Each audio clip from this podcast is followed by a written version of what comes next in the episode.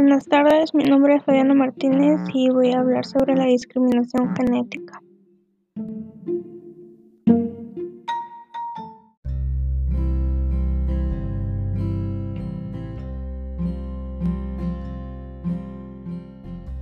La discriminación genética es el prejuicio contra las personas que tienen o pueden tener una enfermedad genética.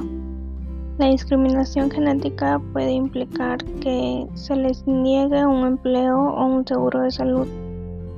En un contexto médico puede referirse a que las personas reciban tratamiento dependiendo de su estado genético en vez de otros criterios más relevantes.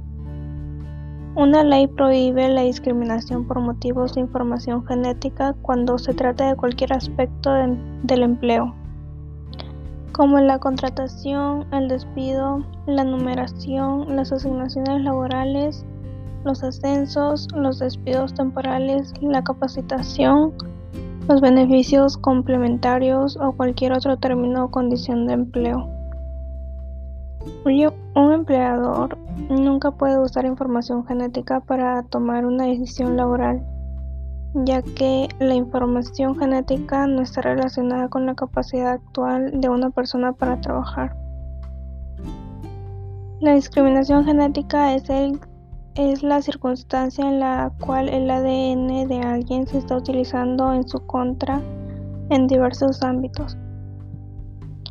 La asistencia sanitaria, el lugar de trabajo, el seguro, el acceso de beneficios por, por seguridad por incapacidad, incluso la educación. ¿Quiere la universidad mirar su ADN antes de decidir sobre su admisión?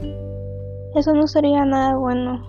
Básicamente se trata de una cuestión de derechos civiles.